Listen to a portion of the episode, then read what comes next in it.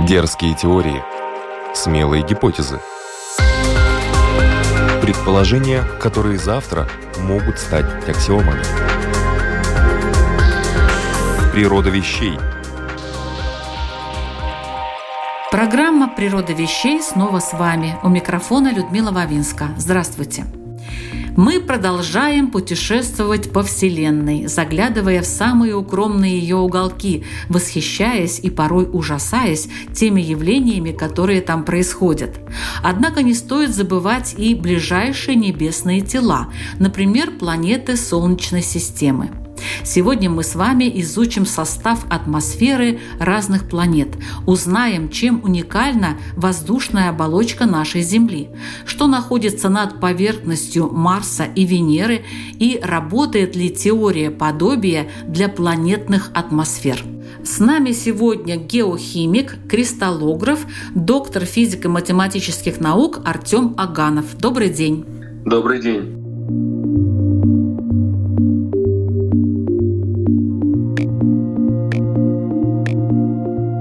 Далеко от Земли пока не полетим. Вот смотрю я сейчас в окно. Небо чистое, прозрачное, голубое, а наши слушатели могут включить природу вещей и вечером, и ночью, и тогда небо истине черное, или красновато-желтое, или фиолетово-зеленое, и эта вся красота создается благодаря нашей атмосфере. Совершенно верно. А как вообще у планет появляется атмосфера? Это уникальное явление или обычное для таких небесных тел, как планеты? Это достаточно обычное явление. У всех планет, которые имеют достаточно большую массу, есть своя атмосфера. В Солнечной системе у каждой планеты, кроме Меркурия, есть атмосфера. Меркурий – самая маленькая планета Солнечной системы. На втором месте по размеру Марс – у него уже есть атмосфера, хотя очень и очень неплотная. Ну а дальше более массивные планеты, такие как Земля, имеют вполне ощутимую атмосферу. Вспомним все те эффекты, которые связаны с ее плотностью. Например, метеориты, вылетая в атмосферу Земли, сгорают от трения об атмосферу. Разогреваются настолько сильно, что плавятся и сгорают. А у Венеры атмосфера в десятки раз более плотная, чем у Земли. Хотя она такого же размера, такой же массы как и наша с вами планета. Ну и я уже не говорю про более массивные планеты, планеты-гиганты, у которых атмосферы очень и очень плотные. И на самом деле границу между атмосферой и самой планетой провести даже и невозможно, поскольку эти планеты полностью или по большей части жидкие. То есть идет плавный переход от атмосферы, от разреженного газа к плотному газу, к жидкости, и, может быть, в центре там есть твердое ядро. Примерно так устроена планета-гигант. А чем уникальна атмосфера Земли, нашей планеты? Атмосфера Земли не похожа вообще ни на что. То же самое, наверное, можно было бы сказать и про атмосферу нашей ближайшей соседки Венеры. Ее атмосфера тоже ни на что не похожа. Если поизучать факты про Венеру, можно сказать, что она черти на что похожа. Она очень-очень странная, Венера. И, в общем-то, и Земля тоже очень и очень странная. Посудите сами. В атмосфере нашей замечательной планеты огромное содержание кислорода и еще более огромное содержание азота. Эти два элемента составляют практически 99% состава атмосферы. Азота 78%, такого нет вообще ни на одной планете. И кислород 21% от состава атмосферы. Такого, опять же, нет ни на одной другой планете. И это все связано с уникальной эволюции, с уникальной историей Земли. Такой состав атмосферы Земли имела не всегда. Таким он сложился. Ну и он, кстати, меняется, он колеблется, он не зафиксирован, это не универсальная постоянная природа, он тоже меняется в зависимости от времени. А Венера, упомянутая мной, там преобладает углекислый газ, 97% состава атмосферы это СО2, и 3% это азот. Вот сравните, 3% азота на Венере составляет, и 78% азот составляет в земной атмосфере. Уникальность Венеры состоит в ее климатическом таком пути. Это очень жаркая планета, аномально жаркая. Температура атмосферы близ ее поверхности составляет в среднем 460 градусов по Цельсию. Это намного больше, чем у Меркурия, хотя Меркурий намного ближе к Солнцу. То есть, казалось бы, Меркурий должен был быть погорячее, но на Меркурии всего 170 градусов температуры. Связано это с нашим добрым другом парниковым эффектом. На Меркурии-то вообще нет атмосферы, а у Венеры есть, и очень плотная. Углекислого газа очень много. И, видимо, в свое время было довольно много испарений воды. Сейчас воды на Венере практически нет. В атмосфере ее практически не осталось, и в, при поверхностных слоях, по-видимому, тоже ее не осталось. Видимо, Венера являлась ареной климатических катастроф. Я слышал недавно лекцию очень интересную московского профессора, моего хорошего друга Александра Родина. Он там рассказывал про так называемый парниковый взрыв. Породы поверхности Луны были, судя по всему, оплавлены несколько сот миллионов лет назад.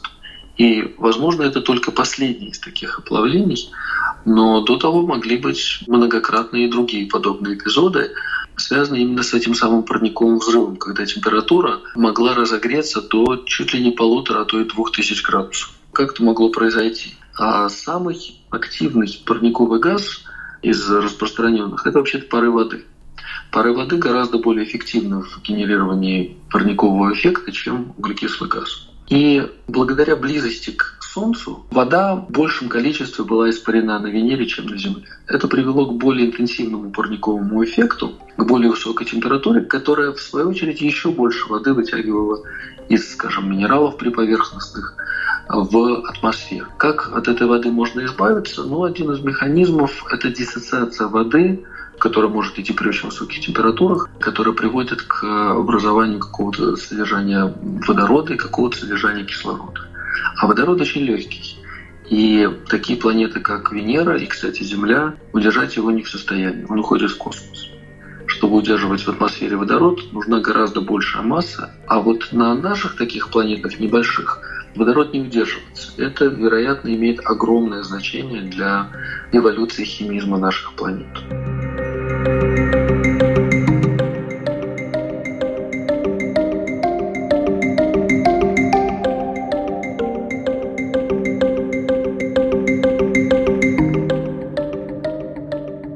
И вот вода распадается частично, водород убегает, воды становится меньше, и планетная система, Венера, плюс ее атмосфера оправляются от вот этого парникового взрыва. Во время парникового взрыва при таких температурах горные породы у поверхности планеты оплавляются. Вот что мы, собственно, и видим на Венере. Вот такая вот необычная ситуация на Венере. И ведь Земля бы пошла по такому же пути, страшному и совершенно непригодному для жизни – если бы только она была поближе к Солнцу. Что необычного в атмосфере Земли, как она пришла к такому состоянию? Вот я вам уже упомянул, что огромная концентрация и азота, и кислорода. Как же так получилось? С кислородом ситуация казалась бы понятна, хотя там много очень интересных вопросов остается неразрешенными. Я знаю о том, что появилась растительность или какие-то организмы, которые стали перерабатывать углекислый газ, и получился таким образом кислород. Все верно, только не растения, а микроорганизмы, так называемые цианобактерии. Вот эти цианобактерии освоили в ранней истории Земли еще технологию фотосинтеза, когда из углекислого газа атмосферы и воды они производят органические соединения под действием солнечного света. И побочным продуктом этой реакции является кислород. Но все не так просто. Дело в том, что изначально исходная атмосфера Земли, судя по всему, содержала очень большое количество метана. Вероятно, исходная атмосфера Земли, ну вот так сейчас людям кажется, состояла из метана и углекислого газа. Упоминаю также угарный газ, СО, но я спрашивал у людей, почему они считают, что именно СО, а не СО2, и по сути членораздельного ответа не услышал. Я думаю, что СО под большим вопросом. Это не очень устойчивая молекула. А вот метан действительно называется и метан, и углекислый газ. И когда вы выделяете в такую атмосферу, она будет резко восстановительной. Метан имеет восстановительные свойства. Кислород – окислитель. И вот когда вы в метановую атмосферу выпускаете кислород – этот кислород постепенно будет реагировать с метаном. И продуктами будут вода и углекислый газ. Постепенно продуктом фотосинтеза, являвшийся кислород, переработает метан атмосферы в углекислый газ. И тот момент, когда метан в атмосфере практически исчезнет, в атмосфере сможет появиться свободный кислород. Пока в атмосфере есть значительная концентрация метана, свободный кислород в ней практически невозможен. Ну, в каких-то следовых количествах только если. И вот когда полностью израсходуете метан, полностью его окислите, вот тогда вы можете уже начать накапливать кислород в атмосфере. Вот эта точка, когда в атмосфере появился свободный кислород и стал накапливаться, произошла примерно 2,3 миллиарда лет назад. И называется это в литературе Великой кислородной революции, или по-английски Great Oxidation Event. Вот представьте себе, органическое вещество в присутствии кислорода окисляется. В те времена были только микроорганизмы. Большая часть этих микроорганизмов не знала, что такое кислород.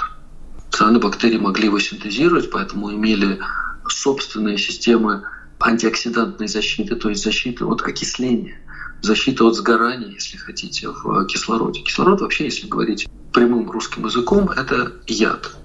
Кислород – это для органики яд.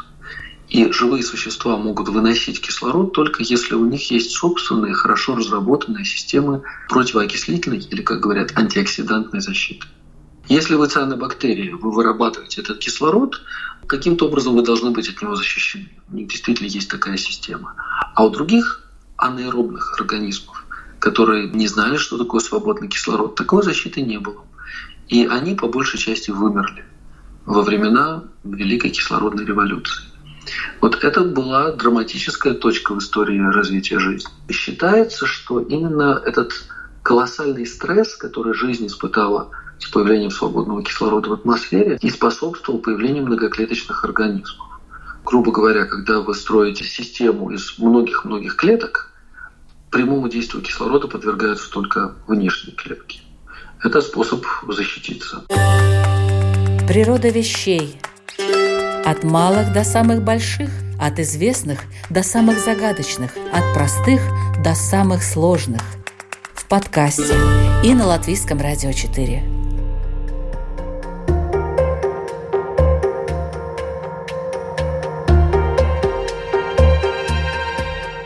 Концентрация кислорода в атмосфере менялась в истории Земли. Вот она вошла в точку нуля во время Великой кислородной революции 2,3 миллиарда лет назад. И потом стала расти. Но бывали периоды, когда она и падала. Не слишком сильно, но на несколько процентов она падала, потом росла и так далее. Сейчас мы находимся не на максимуме концентрации кислорода, ну и не на минимуме тоже. Бывали концентрации повыше и пониже. Например, во времена, когда жили динозавров, насколько я понимаю, концентрация кислорода была выше. Кстати говоря, это было полезно для динозавров. Таким махинам нужно было много энергии, как вы понимаете. По поводу кислорода и вот колебаний его концентрации в атмосфере высказывается рядом ученых гипотеза о том, что не только цианобактерии внесли большой вклад в это явление, но и внутренние, как говорят, эндогенные процессы в нашей Земле, тектонические процессы. Но вот этот вопрос остается дискуссионным, насколько важна роль этих тектонических процессов пока еще достоверно не установлено. Если вы спросите меня, я склоняюсь к тому, что они сыграли тоже очень важную роль. То есть ну, у нас внутри Земли тоже есть кислород? Кислород есть, но он в связанной форме. Но там происходят достаточно сложные окислительно-восстановительные реакции. И получается так, что баланс окисленного и восстановленного железа в мантии Земли, в особенности в нижней мантии Земли, он смещается. И я постараюсь сейчас говорить в общих словах, чтобы не скатиться к деталям. И когда вещество нижней мантии Земли тектоническими процессами оказывается приближено к поверхности Земли, а такие процессы хорошо известны. Дело в том, что мантия Земли находится в состоянии конвективного движения. Там есть восходящие потоки горячего вещества нисходящие потоки холодного вещества. И много раз уже вещество мантии Земли было перемешано этими потоками.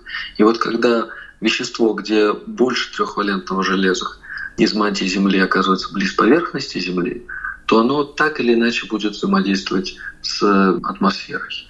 Либо напрямую, либо меняя состав вулканических газов, которые идут в атмосферу. Эта атмосфера во многом это результат именно этих самых вулканических газов. И появлялись, вероятно, более окисленные вулканические газы и так далее и тому подобное. Вот это все наверняка приблизило момент наступления Великой кислородной революции. Без этих внутренних факторов это бы случилось, все равно бы случилось, но, видимо, намного позже. Вот это с кислородом. Я просто хотел вам обозначить несколько вещей, что концентрация и сейчас не является постоянной, она колеблется, и эти колебания достаточно важны для живого мира. И вот насколько и эти колебания, и само возникновение кислорода увязываются с внутренними процессами Земли, это сейчас дискуссионные моменты. Вот это я хотел подчеркнуть. Что касается азота, то тут история совершенно удивительная. Давление атмосферы на поверхности Венеры 93 атмосферы. Только вдумайтесь в эту цифру. При этом Венера — это планета, имеющая практически такую же массу и практически такой же размер, как и Земля. Вот как это объяснить? В принципе, планеты одинакового размера, ну, казалось бы, должны бы иметь похожее атмосферное давление. Так ведь нет же. Атмосфера Венеры создает давление почти в сто раз больше. С чем же это связано? Тут как раз и хранится ключ к пониманию, откуда у нас столько азота. Дело в том, что у нас не очень много азота. У нас просто мало углекислого газа. Напомню, атмосфера Венеры состоит на 97% из СО2, из углекислого газа, и на 3% из азота. Вот если вы из атмосферы Венеры уберете практически весь СО2, то у вас получится почти чисто азотная атмосфера. Вот примерно это и произошло с Землей. СО2 ну, не полностью был удален, а переработан, на его основе возник кислород, а азот как был, так и остался.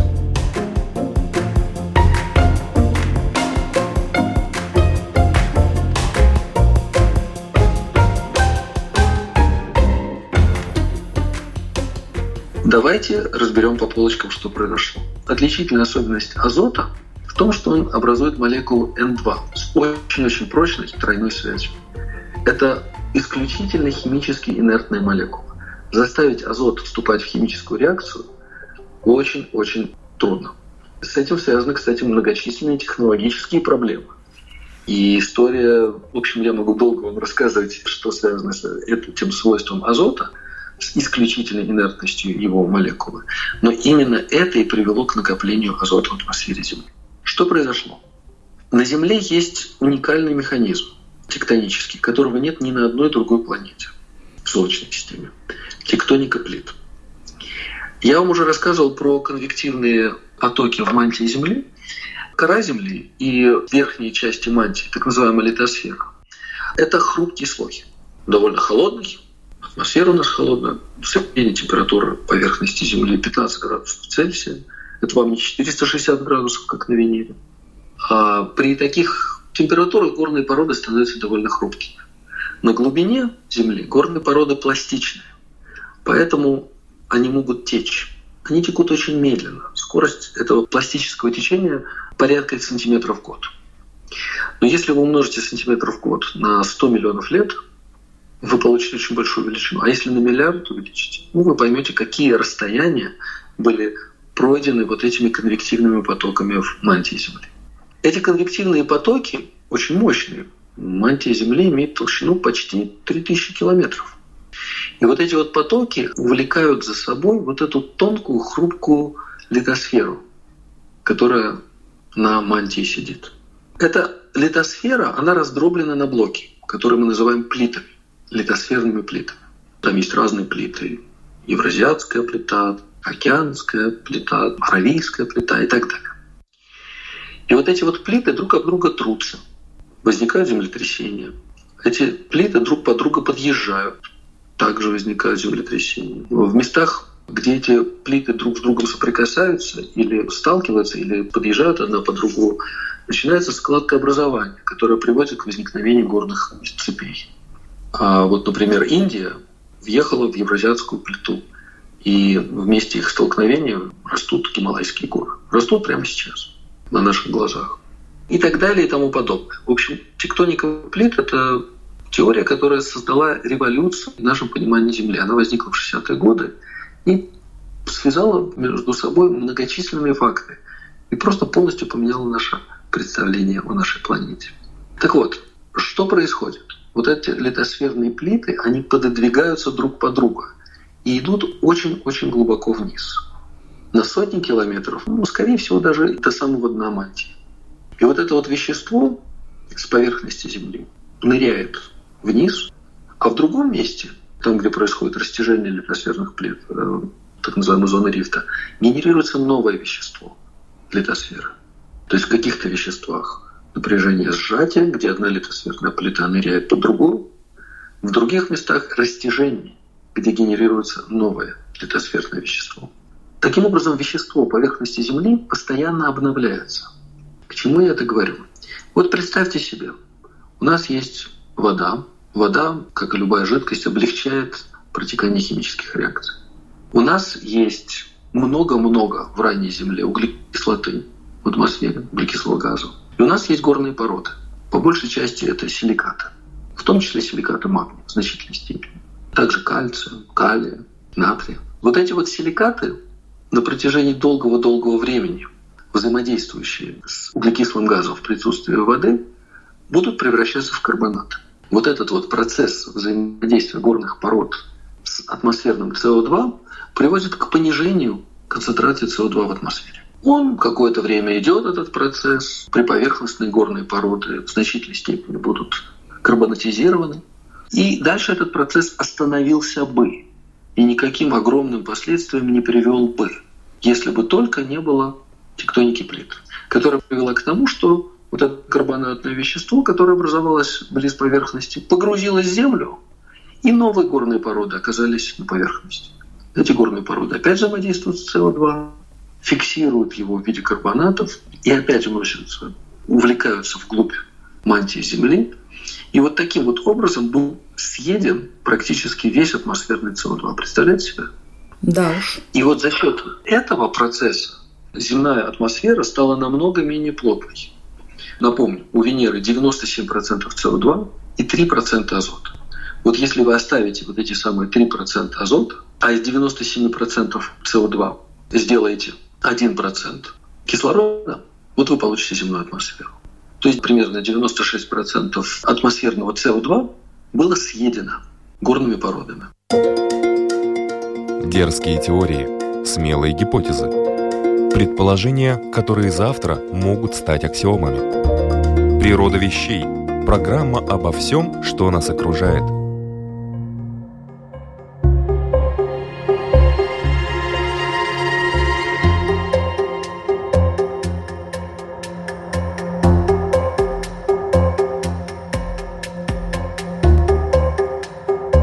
атмосфере планет, в том числе Земли, в программе «Природа вещей» сегодня говорим с доктором физико-математических наук Артемом Агановым.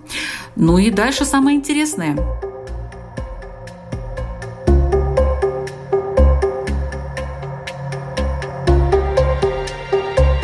Какая атмосфера окружает другие планеты Солнечной системы? Марс имеет атмосферу очень похожую по своему составу на атмосферу Венеры – там 95% СО2 и 3% азота. Ну, практически те же самые параметры. Немножко есть кислорода, есть немножко аргона. В целом очень похоже. Но вот только давление там очень-очень маленькое. Оно меньше, чем одна сотая атмосферы. Представляете себе? Вот давление на Венере почти 100 атмосфер, а давление на поверхности Марса меньше одной сотой атмосферы. А почему, если состав тот же самый? А потому что планета маленькой массы. Марс очень-очень маленький. Он по массе примерно в 10 раз меньше, чем Земля или Венера. И вот это приводит к таким огромным отличиям. Меркурий, который немножко меньше, чем Марс, вообще не имеет никакой атмосферы. Впрочем, на Меркурии, я думаю, есть еще фактор солнечного ветра, который может сдувать любую формирующуюся атмосферу. Но если мы идем за Марс, если мы идем к планетам-гигантам, газовым планетам, напомню, это Юпитер, Сатурн, Уран, Нептун, то там нашим глазам предстает совершенно другая химия и вообще совершенно другое строение планет. Начиная с того, что эти планеты намного больше, чем Земля, радиус Земли менее чем 6400 километров, радиус Урана, Нептуна составляет почти 25 тысяч километров, то есть 4 раза примерно больше. И радиус Юпитера и Сатурна 60 примерно и 70 примерно тысяч километров. То есть это поистине гигантские планеты. Ну, вот если вы представите себе радиус Юпитера, да, он более чем в 10 раз превосходит радиус Земли. Это значит, что объем более чем в тысячу раз превосходит объем Земли. Вот такие они огромные, эти планеты-гиганты. С одной стороны, эти планеты достаточно далеко от Солнца, поэтому, когда они образовывались, там могли конденсироваться достаточно летучие вещества, С другой стороны, эти планеты очень большие, и это, конечно, помогло удержать эти летучие вещества.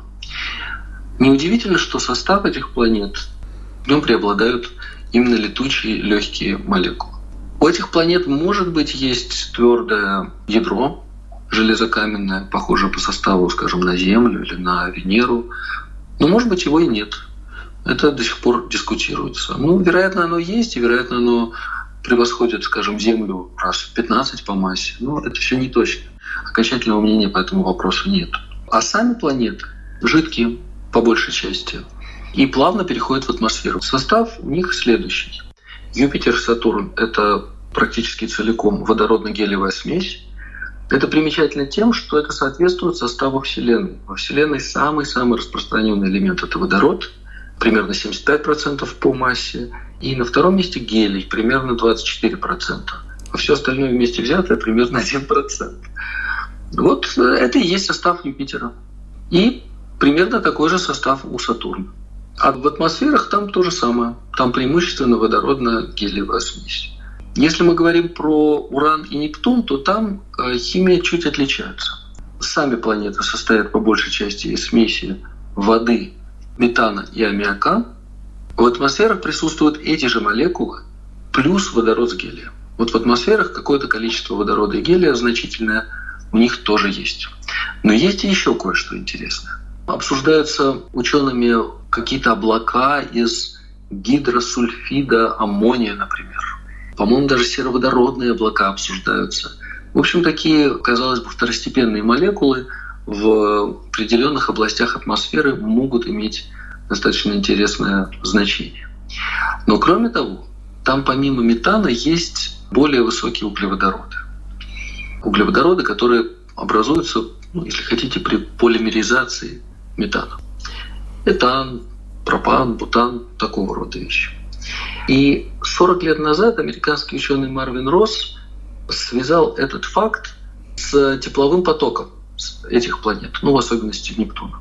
Нептун излучает в два с лишним раза больше тепла, чем получает от Солнца. Это удивительный факт, который, конечно, требует объяснения, который однозначно говорит о том, что Нептун производит, или, может быть, раньше производил, а сейчас излучает, тепло, собственно тепло. Если Земля производит тепло благодаря распаду радиоактивных элементов, уран, торий, калий-40, тоже радиоактивный изотоп, ну а раньше были еще и другие радиоактивные изотопы, которые потом распались, вымерли, то вот на планетах, состоящих из легких элементов, посудите сами, водород, кислород, азот, углерод, там нечему радиоактивно распадаться. Поэтому там радиогенное тепло невозможно. И Марвин Росс предложил другой механизм генерации тепла. А именно, синтез алмаза из метана при высоких давлениях и температурах этих планет. И вот этот вот алмаз, это кристаллическое вещество, достаточно плотное, а планета жидкая, имеет низкую плотность ее вещество. И вот в этом вот веществе алмаз, конечно же, будет падать. И падать на расстояние тысячи и тысячи километров. И в этом гравитационном поле, падая на тысячи и тысячи километров, достаточно тяжелый алмаз произведет достаточно большое количество тепла. Потенциальная энергия превратится в кинетическую энергию падения и через трение перейдет в тепло. И вот именно этот механизм Марвин Росс предложил как объяснение избыточного теплового потока с поверхности Нептуна. Ну а кроме того, эта реакция идет не напрямую из метана в алмаз, а через образование промежуточных углеводородов, тех самых этан, бутан. И вот именно этим процессом и объяснили содержание этих молекул в атмосфере Нептуна. И урана, кстати, тоже. Но тут возникает целый ряд новых загадок. Вот Уран и Нептун, они практически близнецы по своим параметрам. Ну, как Венера и Земля. Похожий размер, похожая масса. Считается, что они имеют одинаковый состав. Но в точности они не могут иметь одинаковый состав по той простой причине, что Нептун, если вы посмотрите, размер у него такой же, как у Урана, но он потяжелее будет. Процентов на 20, насколько я помню. То есть разница в плотности там довольно приличная есть. Кроме того, Нептун синий, Уран зеленый.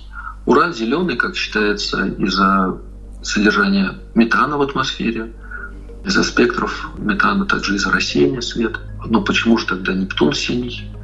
Ну, в общем, есть какие-то различия между ними, между этими планетами, и эти различия не вполне поняты. И вот сейчас люди приходят потихонечку к выводу о том, что строение этих планет может довольно серьезно различаться. Например, часть вот этого водного метана аммиачного слоя может оказаться твердой. Или же этот слой может разделяться на подслои, которые друг другом не смешиваются. Ну, в общем, там разные бывают варианты. Но каким-то образом вот эти две очень похожие планеты все-таки оказываются различными. А атмосфера в целом, ну, в целом довольно похожа. Это все те же молекулы вода, аммиак, метан и более высокие углеводороды.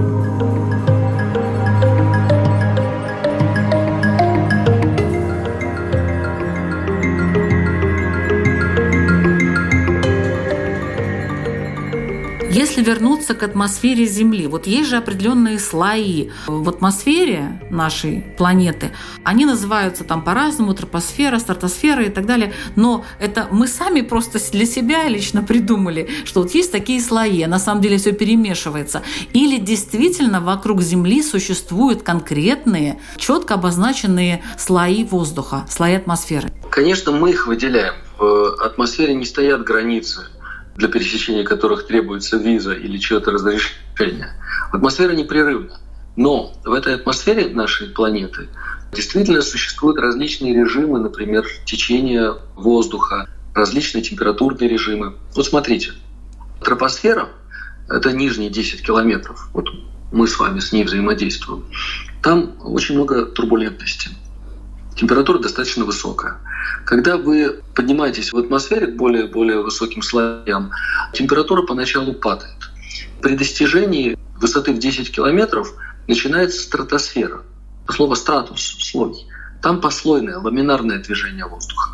Мало турбулентности. Именно поэтому мы с вами на самолетах летаем на высоте 10 километров или около того, чтобы было поменьше турбулентности и побольше ламинарности в течение воздуха. А если мы еще дальше вверх полетим с вами, к большим высотам, то мы увидим, что температура постоянно снижается, ну вот где-то на высоте 18 километров она уже будет минус примерно 70 градусов, это очень холодно. На высоте 100 километров она будет еще меньше, примерно минус 80 где-то градусов Цельсия. А затем она начнет расти.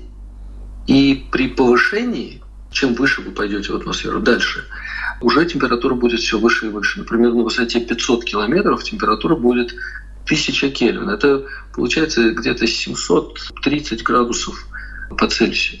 Это очень-очень много. Вспомним, что, например, Гагарин облетел Землю на высоте примерно такой, 400 километров над Землей. В этой области атмосфера очень сильно разогрета. Вы спросите, а как же тогда там летают космонавты, как там спутники, как там люди выходят из этих спутников в открытое пространство. Там же температура 700 градусов, даже тысячи есть температура, такие регионы. Как же они там находятся? Почему не плавятся? А все очень просто. Там очень низкая плотность воздуха. Поэтому число молекул, которые соударяются с вашим, скажем, космическим кораблем или скафандром и сообщают ему вот эту энергию свою, очень и очень маленькое. И вам потребуется очень долго ждать, чтобы, скажем, спутник почувствовал эту температуру. Такая вот необычная наша с вами атмосфера. вообще планетная атмосфера — это очень и очень сложный объект. И химический, и в особенности физический. Исключительно сложный объект. Ну, вспомним все те сообщения про озоновые дыры, которые непонятно почему возникают, потом также непонятно почему рассасываются, про то, какое это имеет влияние на нашу с вами жизнь. Вспомним про глобальное потепление — а также про периоды глобального похолодания, которые тоже случались в истории Земли и были очень долгими, и тоже были связаны напрямую с составом атмосферы. И возникновение этих периодов, и окончание этих периодов напрямую зависело от состава атмосферы нашей планеты.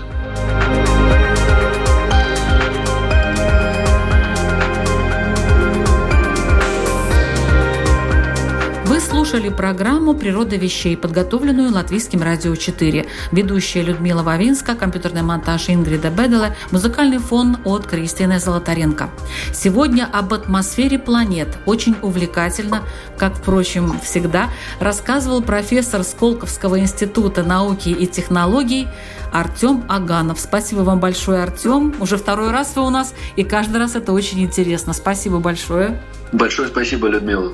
Если вы хотите узнать еще больше о природе вещей, то слушайте нас на lr4.lv, это наш сайт, или в подкастах Google, Apple, CastBox, Spotify и Яндекс Музыка. Заходите, у нас только самые лучшие гости и самые интересные рассказы о самых разных вещах. До встречи!